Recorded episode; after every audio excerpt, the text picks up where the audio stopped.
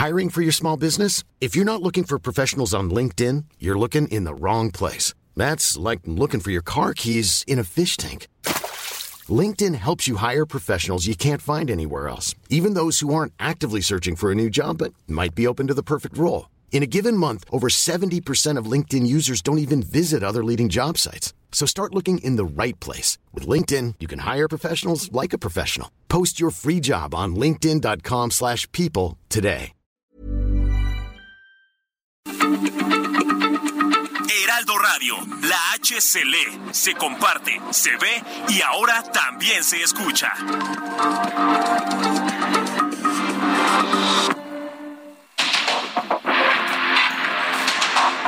Porque el mundo actual no se entendería sin la economía, las finanzas y los negocios. Acompaña a Mario Maldonado, el columnista de negocios más joven y objetivo del periodismo financiero en su programa. Bitácora de negocios.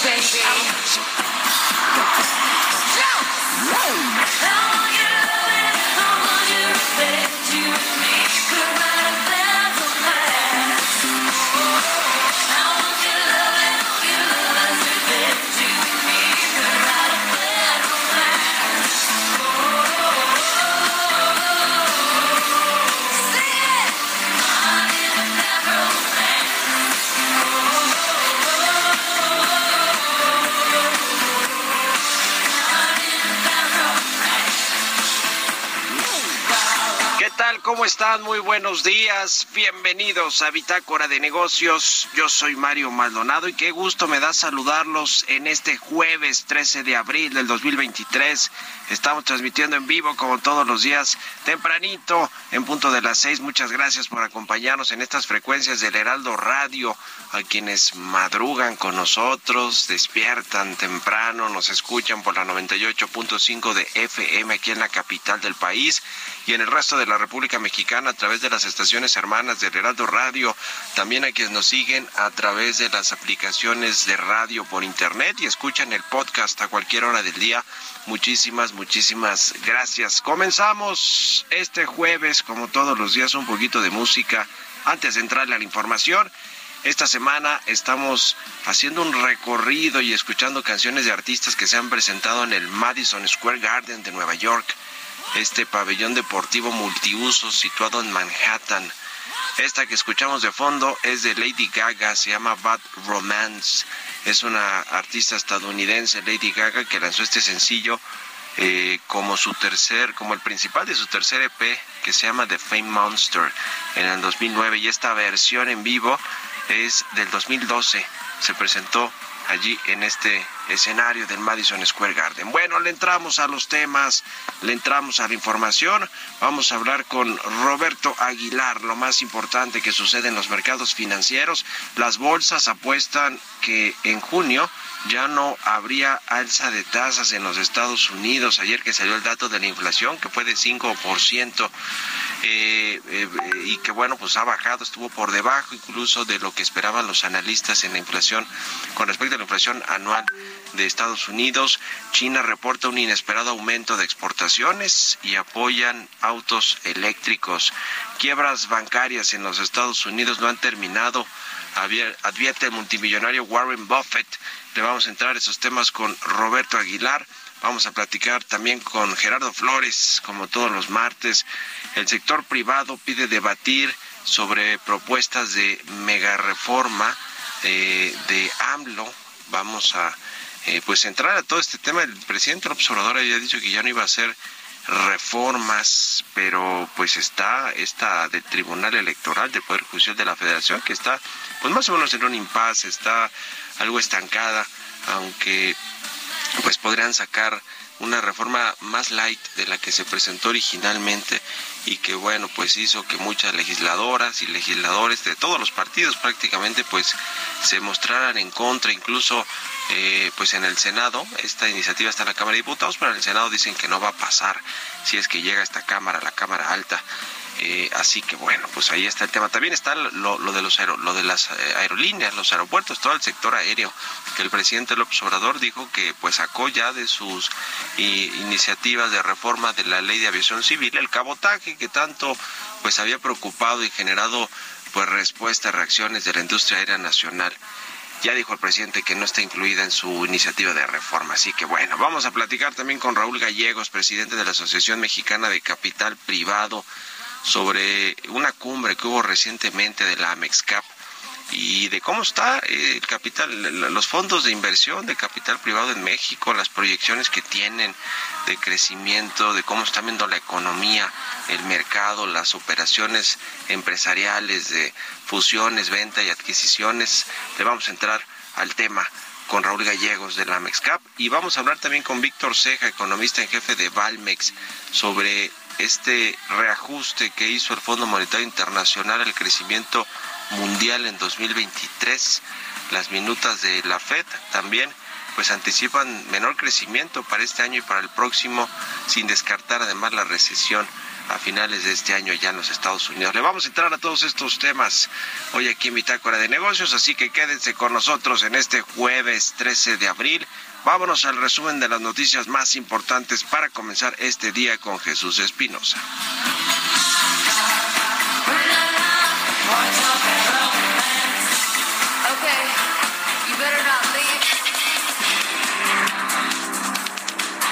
Gobierno de México ha suspendido el intento para que se apruebe el cabotaje en el país, así lo aseguró el presidente Andrés Manuel López Obrador durante la conferencia de prensa de este miércoles en Palacio Nacional. Se quedó pendiente lo del cabotaje porque queremos verlo con más profundidad y estamos buscando un acuerdo con los trabajadores. Entonces, lo que se envió o está por enviarse de iniciativa ya no lleva lo del cabotaje este, para que lo celebren los que estaban eh, preocupados por eso. En otro tema, el Ejecutivo Federal dijo que esperará para conocer el alcance de la acusación de la Fiscalía General de la República en contra de Francisco Garduño, titular del Instituto Nacional de Migración, para determinar su permanencia en el cargo. Este miércoles partieron a Washington los integrantes del Gabinete de Seguridad de México, encabezados por la secretaria de Seguridad y Protección Ciudadana Rosa Isela Rodríguez, para reunirse con sus pares de Estados Unidos y Canadá y reforzar acciones para el combate al tráfico de fentanilo, armas y migración. De acuerdo con el Banco Mundial, mientras América Latina y el Caribe en su conjunto pierden la oportunidad de la relocalización de empresas e inversión, México se ubica como el gran ganador al reportar un aumento de 40% por inversión extranjera directa en los últimos 10 años. El secretario de Turismo del Gobierno de México, Miguel Torruco, dio a conocer que el ingreso de divisas por concepto de visitantes internacionales en enero-febrero de este año fue de 5.422 millones de dólares. Esto es 32.4% más comparado con el mismo periodo del año pasado y superando también con un 19.9% lo captado en el primer bimestre de 2019, que fueron 4.523 millones de dólares.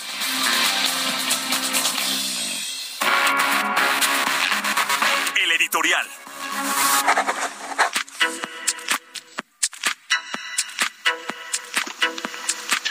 Pues ya le decía la Reserva Federal de los Estados Unidos, el Banco Central de este país, anticipa una leve recesión, una ligera recesión hacia finales de este año como consecuencia pues de las crisis bancarias que ha habido en este país eh, y también pues eh, el tema de la inflación que aunque ya le decíamos ayer se dio a conocer este dato de la inflación eh, para el mes de marzo de Estados Unidos y fue de 5%, un poquito debajo de lo que esperaban los eh, analistas, los economistas, el mercado, como se dice.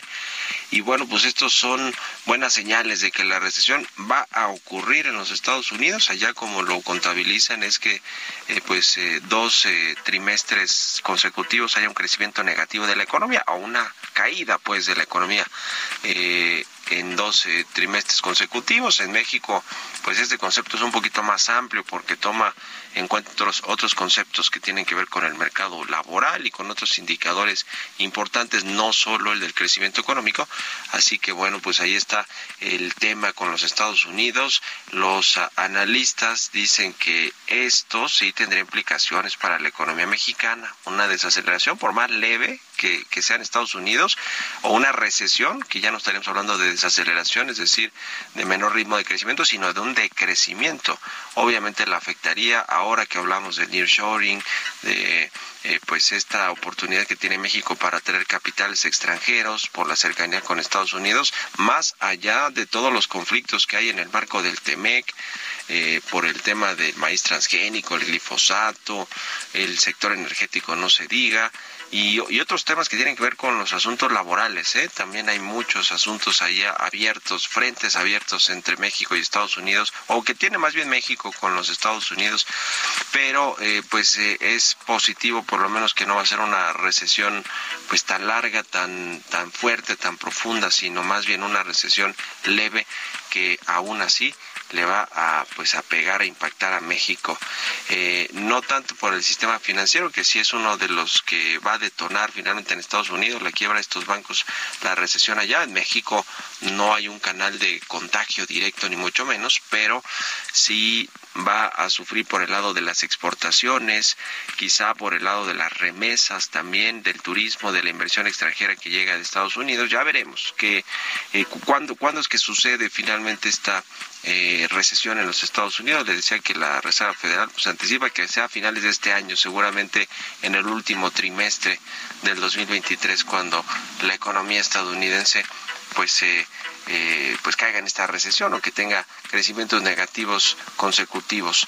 Así que en dos, dos meses o dos trimestres ya, ya lo veremos, ya veremos si todo, si esto del último, se, el, último, la última mitad del año, el último, los últimos seis meses, porque hablaríamos de trimestres ya. Veremos, pero México pues más bien tendrá que enfocarse en reforzar su mercado interno, fortalecer a través de políticas públicas el mercado interno la inversión privada, detonar inversión privada también a través de inversión pública, no solo en estos proyectos pues eh, que el presidente del observador quiere que se concluyan eh, antes de que acabe su sexenio, los, los cuatro grandotes que ya sabemos, la refinería, el tren Maya, el corredor transísmico y bueno, pues el aeropuerto que ya se terminó, aunque no, aunque no funcione mucho. Así que ahí está el tema, la recesión en Estados Unidos que efectivamente va a suceder, según anticipa la Fed, y también le va a afectar a México a finales de este año. ¿Ustedes qué opinan? Escríbanme en Twitter, arroba Mario Mal y en la cuenta arroba Heraldo de México. Políticas públicas y macroeconómicas. Y como todos los jueves ya está con nosotros Gerardo Flores. Mi querido Gerardo, ¿cómo te va? Muy buenos días. Muy buenos días, Mario. Muy bien. A ti muchas gracias pues hay varias eh, reformas todavía allí en el tintero. Eh, yo, yo decía en la introducción que está desde esta del Tribunal Electoral, del Poder Judicial de la Federación, las reformas eh, en, aviación, en la ley de aeropuertos, otras que pues contienen normas contrarias al marco constitucional, tratados internacionales como el TEMEC, instrumentos comerciales. Cuéntanos, por favor. Sí, pues mira, de manera muy concreta, eh, el 28 de marzo el presidente, además de la que señalas que se está discutiendo y que se probablemente se resuelva hoy en la Cámara de Diputados sobre el Tribunal Electoral, eh, el 28 de marzo el Ejecutivo remitió al Congreso sendas iniciativas, eh, son tres iniciativas que son un paquete de reformas que yo te diría primero muy audaz y muy ambicioso, eh, y entre otras cosas, pues que yo diría preocupantes, ¿no? Porque son iniciativas que cuyo denominador yo diría es eh, la creación de incertidumbre, sobre todo para la inversión privada. Eh, concretamente están una iniciativa en materia de concesiones de eh, minas y aguas y está una iniciativa que reforma alrededor de 23 leyes secundarias para establecer en el marco legal eh, disposiciones que benefician al sector público de manera arbitraria sobre pues, sobre cualquier acto administrativo que en el que tenga una relación contractual con con em, proveedores privados, ¿no? Entonces, como bien señalas tú, pues se trata de, de propuestas de modificación a la legislación que pues rayan en las violaciones a los compromisos internacionales, particularmente los del TEMEC, que pues que también serían sin duda violatorias de la Constitución por por la forma en la que se afectan derechos eh, pues de, derechos incluso yo diría derechos humanos no donde claramente el ejecutivo federal eh, trae una concepción donde pone muy por encima del resto de la sociedad al sector público con un aparente o con un pretexto de que eh, eso es necesario para poder garantizar eh, el bienestar de la sociedad, ¿no? Eh, es muy preocupante porque sí trae disposiciones que pues harían o generarían una incertidumbre pues yo te diría enorme y eso pues sabemos que la incertidumbre eh, cuando permea en una economía, lo único que en lo que se traduce es en una menor inversión y a la larga, en mediano y largo plazo, en menor crecimiento, ¿no? Y eso significa también peores condiciones de bienestar a la larga para toda la sociedad. En el caso concreto de la reforma a 23 leyes, eh, se introducen conceptos este, arbitrarios, ¿no? Como este que le llaman de la cláusula exorbitante, como la cual el gobierno pretende eh, pues dar por terminado un contrato que considere que pues que no le conviene no por decirlo de manera muy coloquial. Eh, eh, también revocar concesiones de manera arbitraria este, o sea porque no le conviene o porque según eso cambiaron las condiciones no cuando debería haber sido por ejemplo responsabilidad de quienes otorgaron la concesión pues prever y estudiar las condiciones no solo del momento sino futuras eh, bajo la cual se estaba otorgando una concesión y ahora pues básicamente es, no, ya no me conviene, pues ahora te, revoco la concesión, ¿no? Entonces, ese tipo de cosas obviamente eh, no favorecen, al contrario, perjudican eh, pues las decisiones de inversión y pues seguramente eh, yo espero que esto pueda ser debatido de manera amplia, aunque ya hemos visto con las iniciativas del Ejecutivo Federal que normalmente ni siquiera hay debate no en el Congreso. Se generalmente se, se apela a la mayoría del grupo mayoritario pues para pues para que transiten rápido sin discusión no Iniciativas de reformas administrativas que ya nos decías que tienen, tienen que ver con las contrataciones, las adquisiciones, arrendamientos, servicios, obra pública. El Consejo Coordinador Empresarial ya pues pidió a los legisladores eh, votar en contra o no pasar cambios en este sentido que afectarían el marco jurídico y hasta el TEMEC. Y bueno, pues también las que ya hablábamos, eh, Gerardo, la del Tribunal Electoral, la minera, la de aviación, en fin, y eso que el presidente había dicho que para esta segunda mitad de su gobierno ya no iba a hacer reformas, ya no iba a mandar, bueno, pues que le crea no sé quién. Muchas gracias, mi querido Gerardo, un abrazo y buenos días. Un abrazo, Mario, buenos días. Que estés muy bien. Sigan a Gerardo Flores en Twitter, eh, Gerardo Flores R. Vámonos a otra cosa. Economía y mercados. Roberto Aguilar ya está con nosotros. ¿Cómo estás, mi querido Robert? Buenos días. ¿Qué tal, Mario? Me da mucho gusto hablar de ti y a todos nuestros amigos. En Estados Unidos se enfría la inflación y eso empieza a influir justamente en las expectativas del comportamiento de la Reserva Federal de cara a lo que viene en términos de política monetaria. ¿Por qué? Bueno, pues porque ahora, en la, en la justamente en la reunión que viene en mayo, pues está descontando ampliamente, más de 60% de que habrá un incremento de un cuarto de punto. Después, la idea es que ya no sea, ya no se presenten incrementos en la tasa de referencia, en las tasas de referencia, y que incluso por ahí de junio julio veamos una disminución. Pero bueno, esta es una lectura que se está dando justamente con el dato que se dio a conocer el día de ayer, el de la inflación. Como comentaba, es una inflación anual hasta el mes de marzo de 5%. Eh, sigue todavía muy alta por, por los niveles que están previstos o el objetivo justamente de la Reserva Federal, pero al final del día es una alentó estas expectativas. También te comento que las exportaciones chinas experimentaron un aumento inesperado en marzo, esto gracias a la creciente demanda de vehículos eléctricos. Sin embargo, los analistas advierten que esta mejora se debe en parte a que los proveedores están tratando de ponerse al día con los pedidos pendientes tras las interrupciones ocasionadas por la pandemia del COVID el año pasado. En marzo, las exportaciones chinas crecieron prácticamente 15% en comparación con el año anterior, rompiendo una racha de cinco meses consecutivos de descenso. Y bueno, pues al final del día, revirtiendo las expectativas, fíjate que Reuters, eh, por lo menos en su encuesta, esperaba una caída de 7%. También te comento que el Comité Directivo del Banco Mundial y la Secretaria del Tesoro de Estados Unidos, Janet Yellen, pidieron nuevas reformas este año para ampliar la capacidad del banco y responder justamente con financiamiento al cambio climático, las pandemias y otras crisis que están revirtiendo los avances en materia de desarrollo. SoftBank Grupo de, Group decidió vender casi todas sus acciones restantes de Alibaba y esto ha provocado la caída de las acciones y ha pegado también a los mercados es asiáticos. Y también rápidamente te comento que el PIB de Ucrania cayó 29% el año pasado y el tipo de cambio 1809 con esto una ganancia anual de 7%. Buenísimo, Robert. Nos vemos al ratito en la televisión y ahorita regresando del corte. Vámonos a la pausa, volvemos. Un momento continuamos con la información más relevante del mundo financiero en Bitácora de Negocios con Mario Maldonado. Regresamos.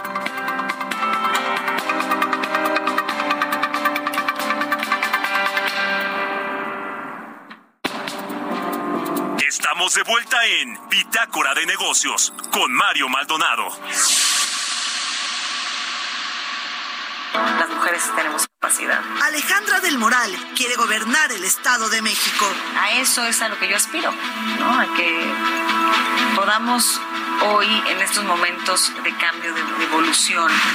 Aunque reconoce la magnitud del desafío. Que ganan y se pierden elecciones, ya no me toca un PRI que ganaba todas. La candidata está consciente de sus retos y oportunidades. Muchos vamos a tener que pagar esos platos. Creen que nosotros somos casi perfectos, ¿no? Este, que no cometemos errores. Mujer, mamá, esposa, abogada. En perfiles de Heraldo Media Group, Alejandra del Moral, candidata de la coalición, va por el Estado de México. Este jueves, al mediodía, en Reporte H, solo por Heraldo Televisión.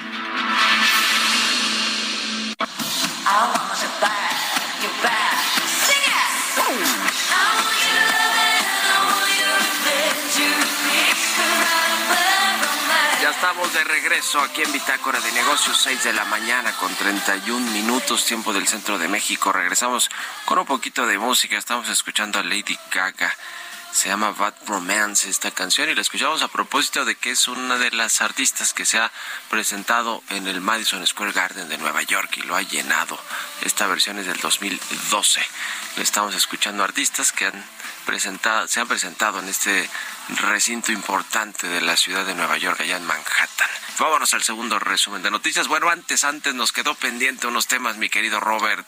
Fíjate que- Arráncate. muchas gracias, Mario. Fíjate que sí, efectivamente, no, no todo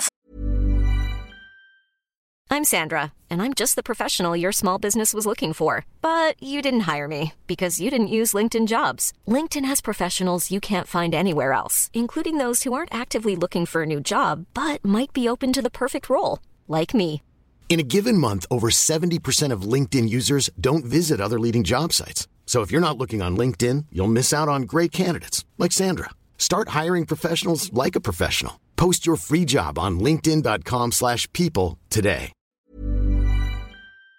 Fue el tema de la inflación ayer en Estados Unidos y la repercusión que tiene, sino también las minutas de la Reserva Federal de, Estados Unidos donde advierten que la crisis bancaria sí podría tener repercusiones y esto obliga a una mayor cautela por parte de las autoridades, sobre todo porque se podría restringir todavía más el crédito que de por sí está encareciéndose y con ello pues nuevamente la amenaza de una recesión en Estados Unidos. Y fíjate que también respecto al tema de la crisis bancaria, justamente Warren Buffett, que es una voz muy respetada y, que hace mucho eco en los mercados financieros, pues dijo que la crisis bancaria de Estados Unidos no ha terminado y que es probable que más entidades estadounidenses quiebren, pero también dijo que no cunda el pánico porque los ahorradores deben de estar seguros de que no van a perder nada de su dinero y esto por respaldado justamente por los mecanismos que tiene el gobierno estadounidense. Y la frase la frase del día de hoy eh, este básicamente de Warren Buffett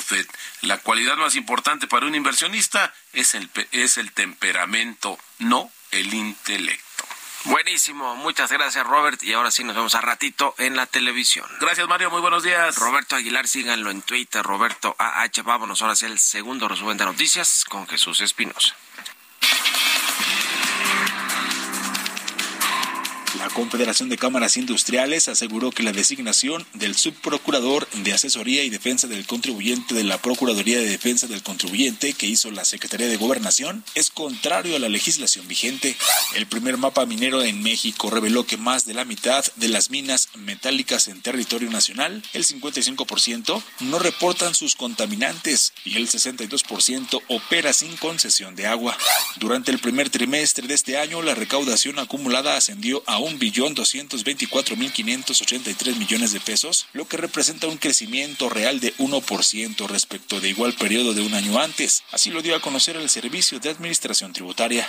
La Comisión Federal para la Protección contra Riesgos Sanitarios aprobó 133 insumos médicos en la segunda quincena de marzo, de los cuales 20 son nuevos medicamentos, 103 son dispositivos y 10 son ensayos clínicos en seres humanos para garantizar nuevas opciones terapéuticas. Entrevista.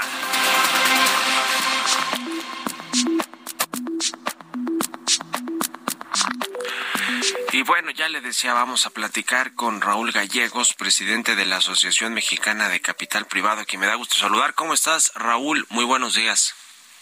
Muy buenos Mario. Qué gusto saludarte y a tu auditorio. Igualmente, pues varios temas que platicar sobre el sector de capital privado en México, sobre la economía también, pero los eh, recientemente tuvieron una cumbre, la cumbre Mexcap 2023, en el marco de su 20 aniversario.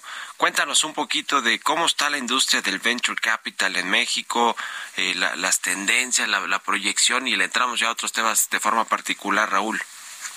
Con todo gusto, Mario. Pues, pues mira, muy contentos de, lo que fue la cumbre. Este, además de, celebrar estos 20 años, pues también eh, este ver que, que, hubo mucho interés por, por asistir. Tuvimos más de 500 personas asistiendo, todo el, el ecosistema de lo que es el capital privado, desde este, autoridades, eh, reguladores, eh, obviamente inversionistas locales, extranjeros, este, y, todo tipo de administradores, entonces muy, muy contentos de ese, de ese resultado. Y pues aprovechamos para hacer un, un recuento de lo que han sido estos 20 años este, como industria, hemos aprendido mucho, este, avanzado tremendamente, o sea, de, cuatro fondos que, que, iniciaron, digamos, esta asociación a los casi 100 que, que son ahora y representando pues este más de 70 mil millones de dólares de, de capital comprometido para, para invertirse en el país. Entonces, este, muchos muchos logros, muchos hitos que, reconocer también en el camino, eh, desde, desde temas regulatorios, cambios en donde se, se ha este, dejado que las, que las AFORES, por ejemplo, participen en el sector, el este inversión también en, del sector público en, temas como capital de emprendedor que mencionabas. Este, entonces, muchas cosas que han pasado también a lo, largo de esos 20 años que pudimos ahí recordar y hacerlo también vía testimonios, no este, empresas que, que pudieron presentar lo que para ellas ah, fue el capital privado en su historia y cómo las ayudó en, en, en crecer y en, desarrollarse y en profesionalizarse. Entonces, la verdad, muy muy contentos del resultado de, de esta cumbre y pues entusiasmados de lo que de lo que siguen los siguientes 20 años. eh, en estos eh, pues años de el sexenio actual y que el crecimiento económico bueno pues no ha sido muy bueno que digamos y haciendo un promedio pues prácticamente estamos estancados obviamente tomando en cuenta lo que sucedió eh, con el COVID-19 que desplomó la economía no solo la de México sino la economía mundial eh, ¿Cómo, se ve la industria? Me refiero en términos de crecimiento, de pues eh, de inversiones, de fondeo. Ya nos decías desde las inversiones a las empresas medianas o grandes, eh, también las pymes, pero también los proyectos de emprendedores con este famoso venture capital. Digamos, eh, números, ¿cuánto ha crecido? ¿Sigue creciendo? ¿Se ha mantenido? ¿Ha sido defensiva esta industria del capital privado a pesar de que en términos macroeconómicos pues México ha quedado más o menos estancado en los últimos cinco años. Fíjate que sí, Mario, es una es una industria que ha logrado mantener un crecimiento constante eh, en un promedio arriba de, del, 10% por año en, en, en cuanto a, a, nuevos a, nuevos vehículos de inversión y también en cuanto a activos sobre administración. Y eso yo creo que es muy derivado de, de, de las oportunidades que hay, o sea, de las áreas en donde todavía hay mucho por hacer, en donde todavía tenemos una baja penetración desde temas de financieros, temas de salud, eh, temas de tecnología, etcétera, entonces donde donde encuentran buenas oportunidades este este capital. Entonces, eh, la verdad es que sí ha seguido creciendo y, y, bueno, obviamente todos los años son son diferentes, pero la tendencia ha sido muy positiva. 2021, por ejemplo, fue un año récord, específicamente lo que mencionas de capital emprendedor, eh, pues un año récord a nivel mundial, no nada más México.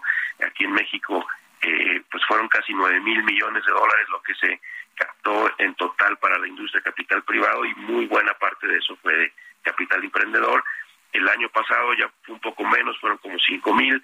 Este año esperemos que sea algo similar a lo del año pasado. Entonces, retomando una, una senda de, de crecimiento normal, este no no como eh, este año récord que te comento el 21 pero pero con el crecimiento que hemos venido viendo constante en la industria con el asunto de las tasas de interés que han aumentado eh, para contener la inflación en el mundo, en los Estados Unidos, pero en México también de forma muy importante y hay un diferencial grande entre la tasa de interés de México y la de Estados Unidos, por ejemplo, que ha pues mantenido atractivos la inversión en, en instrumentos eh, financieros gubernamentales, eh, el tipo de cambio incluso también se ha fortalecido con este tema. En el sector del capital privado, ¿cómo ha eh, pues impactado el tema de las tasas de interés, Raúl? Pues mira, sin duda, sin duda afecta y, hay, hay proyectos específicos que se tienen que, que esperar a, que las tasas regresen a niveles un poco más normales. No, no esperamos que regresen a, los niveles anteriores que eran, que eran este, pues muy, muy bajos históricamente por todo el, eh, el dinero que se había inyectado en las diferentes economías, este, pero, pero sí a niveles normales. Entonces hay, hay ciertos proyectos en, en algunos sectores que tienen eh, que, esperar tal vez un poquito de tiempo a eso, pero en México, a diferencia de otros países, eh, no dependemos tanto de la, de, de la palanca y, y, y, estamos acostumbrados, digamos, a, a utilizar un poco más el capital, sobre todo al arranque de los proyectos, este, y darles una etapa de maduración y después buscar el financiamiento adecuado. Entonces, este, tiene un menor efecto de lo que tal vez podrías ver en otros países donde son mucho más dependientes de lo que es el, financiamiento o la deuda per se en, en todo en toda la cadena de, financiamiento. Entonces eh, diría que sí sí lo estamos siguiendo de cerca sí esperamos que, que tal vez el, el próximo año empecemos a ver algo más normal y que algunos de los proyectos que se han tenido que detener un poco se retomen eh, pero el efecto tal vez es, es menos que, que lo que se ve en otros países no Ahora, eh, a ver, el capital privado es una opción para empresas, para financiarse, para recibir inversiones eh, y poder pues detonar crecimiento, abrir nuevas plantas, líneas de producción, en fin, eh, para crecer, pero también pues está la opción que ya conocemos que tampoco le ha ido, o que más bien a esa sí no le ha ido nada bien, que es la Bolsa Mexicana de Valores, la colocación de deuda o las ofertas públicas eh, iniciales, en fin, cómo se diferencia y cómo pues compiten contra el tema de los mercados de valores. Pues, pues mira, sí, sí creo que es algo donde todavía nos falta desarrollar más el, el, mercado en general de capitales. Debe de ser una mayor opción eh, este de, este como de, financiamiento de, de, más empresas. Este entonces el capital privado de hecho ha sido un un modelo que, que, que ha ayudado a esas empresas que no han tenido posibilidades de acceso a esos capital, a esos mercados de capital, pues a tener eh, financiamiento y, oportunidad de crecer sin, sin tener esa salida. Sin embargo, al final sí lo necesitamos eh, para, para tener un ecosistema completo, ¿no? Y para que una empresa emprendedora tenga sus primeras rondas de capital, después llegue un, un, primer fondo o ronda de capital privado que le ayude a, a crecer, a institucionalizarse, no a, profesionalizarse en general, y después lo ideal es que haya una, una salida a, una bolsa y, se democratice eh, la, la, la tenencia, digamos, accionaria de esa, de esa empresa y que pues más, más gente tenga acceso a, a, esa, esa empresa, ¿no? Entonces, este, sí esperemos que, que, se siga desarrollando. Hay muchos eh, esfuerzos, tanto de las mismas dos bolsas que tenemos como de las autoridades que creo que creo que tienen muy consciente este este este tema para para buscar pues reducir costos, reducir trámites eh, y este inclusive temas fiscales por ahí que se pueden mejorar para eh, para que haya más oportunidad de, empresas a salir a la bolsa, ¿no? Del lado de deuda te diré que hasta eso sí ha sido más o menos activo, hay, hay, ha habido buenas colocaciones, sin embargo, pues sí está limitado a, un segmento, a un tamaño de empresas y ahí lo que tenemos que buscar es es que, haya inversionistas que, que también participen en emisiones un poco más pequeñas, ¿no? Este y, y, buscar alternativas para este vehículos específicos que tal vez atiendan más este sectores más pequeños este eh, también en esas emisiones. Y de hecho pues los fondos de capital privado también han respaldado varias empresas que ahora son públicas o que cotizan en la bolsa. Quiero preguntarte por último Raúl el tema de los sectores. Cuáles son los más atractivos supongo que hoy el de energía no tanto en México no los atractivos para invertir pero cuáles otros sectores están mm, despuntando eh, y están ahí los fondos de capital privado invirtiendo su dinero pues mira, sí son, sí son muy, muy variados. Hay uno eh, que tal vez por, por un tema que se oye muchísimo del, del nearshoring o, o de este eh, reacomodo de las cadenas de, de valor eh, este, a nivel mundial, pero que a México está beneficiando este, por estar tan cerca del mercado más importante en los Estados Unidos. El, el, el, sector, te diría, de industrial, que, que incluye tanto distribución y almacenamiento como manufactura ligera de exportación sobre todo pues ha visto muy beneficiado y donde está vemos muchísimo capital llegando y, siendo invertido y, capital tanto local como, como extranjero. Pero también vemos actividad en muchos otros sectores en, en temas de educación temas de tecnología. Todavía el lado de fintech hay, hay mucho por desarrollar hacernos más más digitales darle más acceso a gente a, a, instrumentos este, financieros. Eh, en educación creo que también ya lo mencioné, ha habido mucho capital invertido en, en este eh, en diferentes modelos de, educación y creo que hay una oportunidad enorme en salud también vemos bastante bastante inversión entonces eh, este, la verdad es que hay hay hay una inversión muy muy diversificada en todos los sectores de la economía donde hay oportunidades específicas para el capital privado. Muy bien, pues muy interesante platicar contigo. Te agradezco Raúl Gallegos, presidente de la Asociación Mexicana de Capital Privado, por estos minutos y estamos en contacto. Muy buenos días. Con mucho gusto, Mario. Gracias a ti. Hasta luego. 6 con 46. Vamos a otra cosa. Mario Maldonado en Bitácora de Negocios.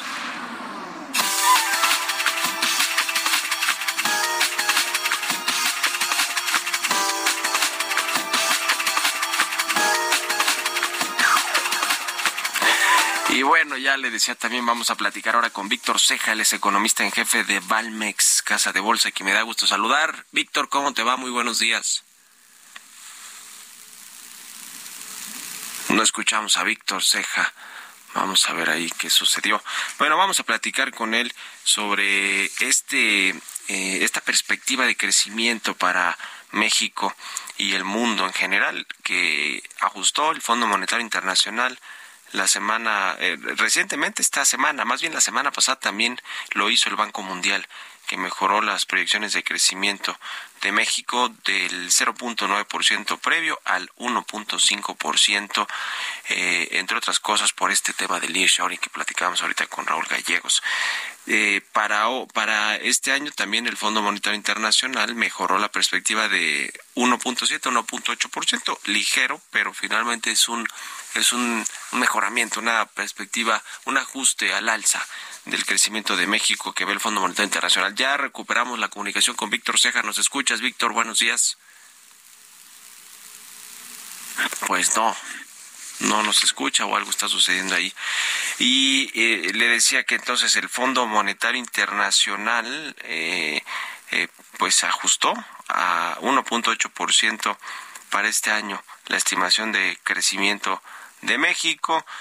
se une, ya le decía también a otras instituciones como el Banco Mundial que han mejorado la perspectiva de crecimiento de México. El Banco Mundial sí se fue más, eh, pues más fuerte de 0.9 a 1.5%.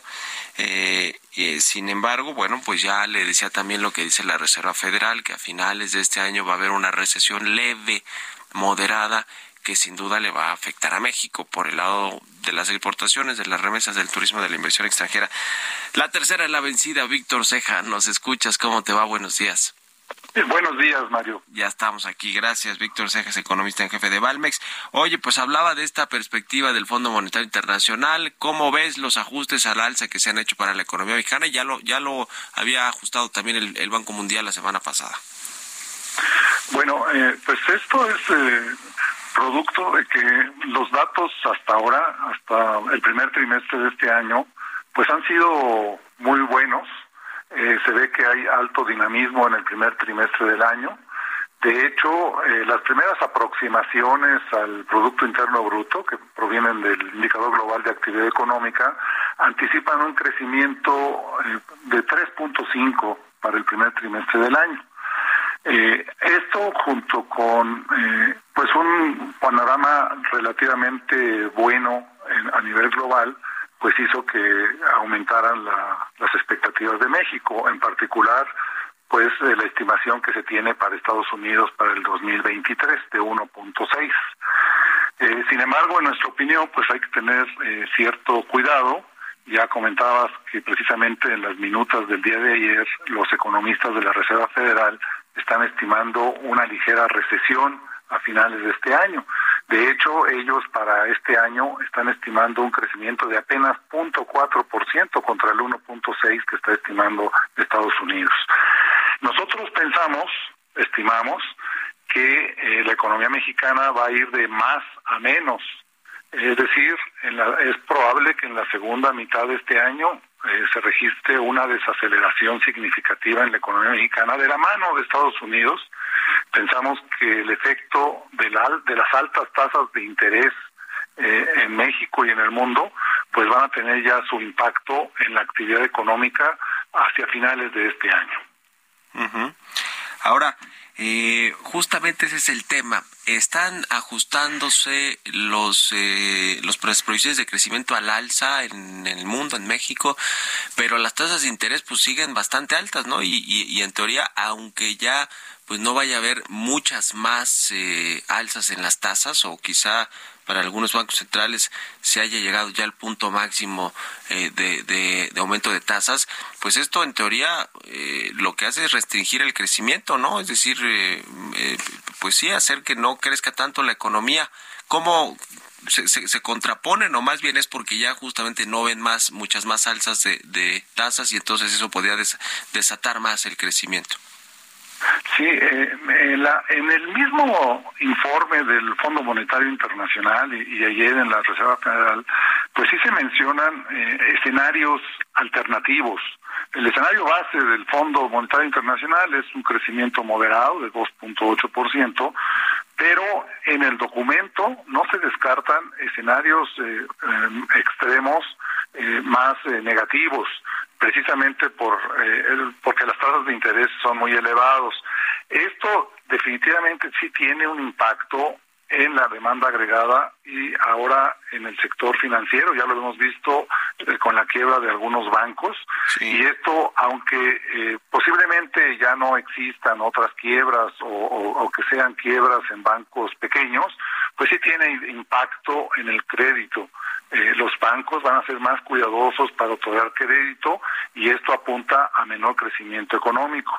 En el Fondo Monetario Internacional los economistas estiman que en lugar de, eh, si, si, las tasas de interés se mantienen elevadas y continúan al alza, pues el riesgo es de menor crecimiento y el crecimiento global podría ser incluso hasta del 1% en lugar del 2.8%. Entonces esto implica pues una, una situación de estancamiento eh, en caso de que se dé este escenario. La probabilidad es relativamente baja, ellos le otorgan un 15% de probabilidad, pero la probabilidad no es cero. Entonces no hay que descartar un, un escenario en donde haya menos crecimiento precisamente por el alza en tasas de interés y el mantenimiento de estas durante un periodo prolongado. El tema de la Reserva Federal, en un minutito, Víctor, te pregunto esto, eh, lo que lo que anticipa que va a haber recesión, sí, hacia finales del año, pero no tan profunda. ¿Cómo va a afectar esto a México eh, eh, si sucede y, y en sus perspectivas, de qué tipo de recesión estaremos hablando?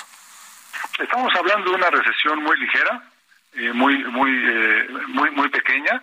Eh, el impacto pues es también evidente en México, pero aquí en México hay unas condiciones que nos favorecen, en particular el nearshoring, que, que nos puede ayudar a, a, tener un crecimiento ligeramente mayor. Sí se espera una desaceleración, esperamos una desaceleración para la economía mexicana, pero también esta va a ser muy ligera hacia hacia finales del año. En, en general, lo que el consenso de mercado es un crecimiento de 1 ciento y ahí estamos en línea con ese con, esa estimación. Ya. Pues te agradezco Víctor Ceja, economista en jefe de Valmex por estos minutos para Bitácora de Negocios aquí en el Heraldo Radio y muy buenos días. Buenos días. Hasta luego. Con esto nos despedimos. Gracias a todos ustedes por habernos acompañado este jueves aquí en Bitácora de Negocios. Se quedan en estas frecuencias del Heraldo Radio con Sergio Sarmiento y Lupita Juárez. Nosotros nos vamos a la televisión, al canal 8 de la televisión abierta a las noticias de la mañana y nos escuchamos aquí mañana tempranito a las 6. Muy buenos días.